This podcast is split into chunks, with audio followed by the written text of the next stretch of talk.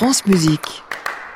Leur premier pas pour finir, on plonge dans la malle aux archives de France Musique. Cet après-midi, parmi les invités de Clément Rochefort dans Génération France Musique le live, le grand violoncelliste Henri de Marquette. Eh bien, sa première fois sur France Musique, c'était il y a 30 ans, le 1er avril 1988 au théâtre du Châtelet à Paris. Henri de Marquette a 18 ans, il est avec Christian Ivaldi au piano et il joue déjà l'un de ses bis préférés.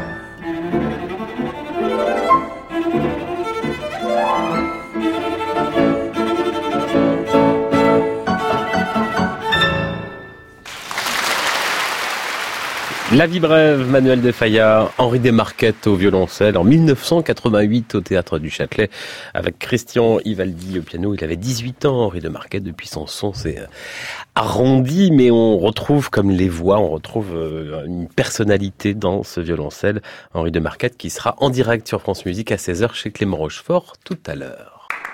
À réécouter sur francemusique.fr.